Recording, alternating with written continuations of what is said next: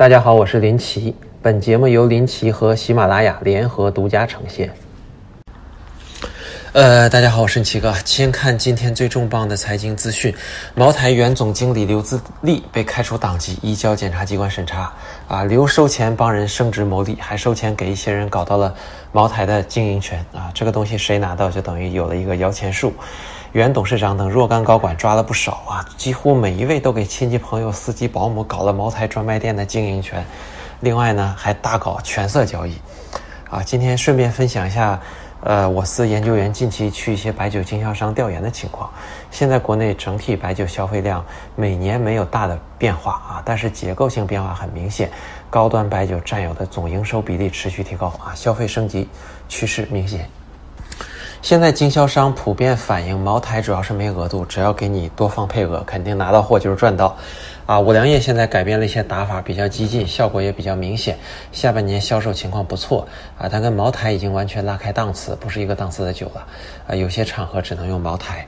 那么国窖跟五粮液的差距也在拉开。国窖目前的策略是在价格上盯紧五粮液啊，保持同步提价，争取在价位上不掉队，但实际销量跟不上了啊。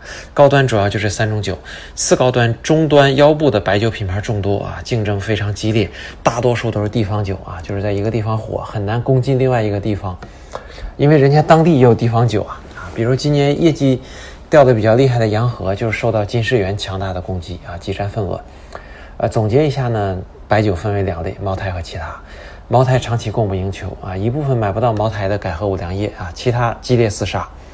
近期也经常有人留言说有人囤酒炒作的问题。茅台供不应求，肯定有人囤酒，不过单纯囤酒的人不多，消费的人比较多。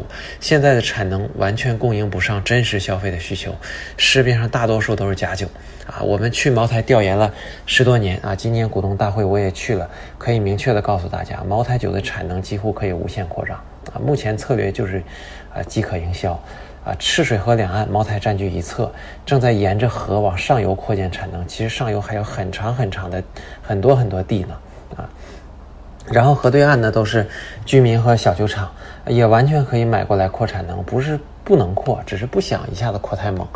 啊，飞天茅台供不应求，出厂价和零售价价差巨大，导不导致一部分消费者会买其他茅台替代，用飞天撬动其他系列酒的销售，这都是销售策略。啊，现阶段呢。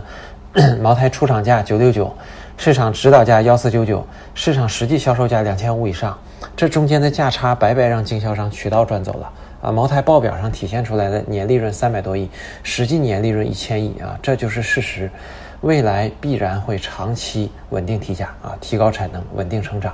未来十年、二十年、三十年，茅台利润做到几千亿都是很正常的。按照现在的经济增速，中国再有五六年总量就超过美国了。再加上十几亿消费者的大市场，大消费领域一定会诞生很大的公司，是不是伟大的公司不好说，但能给投资者赚钱啊就足够了。哎，还有经常有人留言说白酒能算核心资产支柱产业，那中国没希望了呀，这就狭隘了啊！酒应该是精神愉悦的东西，就跟你们平时看的电影综艺节目一样，看完爽了它就有价值了。美国的可口可乐算不算核心资产？迪士尼算不算核心资产？啊，一个客观理性的投资人应该能包容多种产业并存，啊，科技要搞，电影也要看，酒也要喝啊，这都不是事儿。金工科技呢，晚间公告控股股东啊，这个被法院裁定受理破产重整精。工集团持有公司股份一点四二亿股，占总股本百分之三十一啊，全部被司法冻结，多轮冻结啊。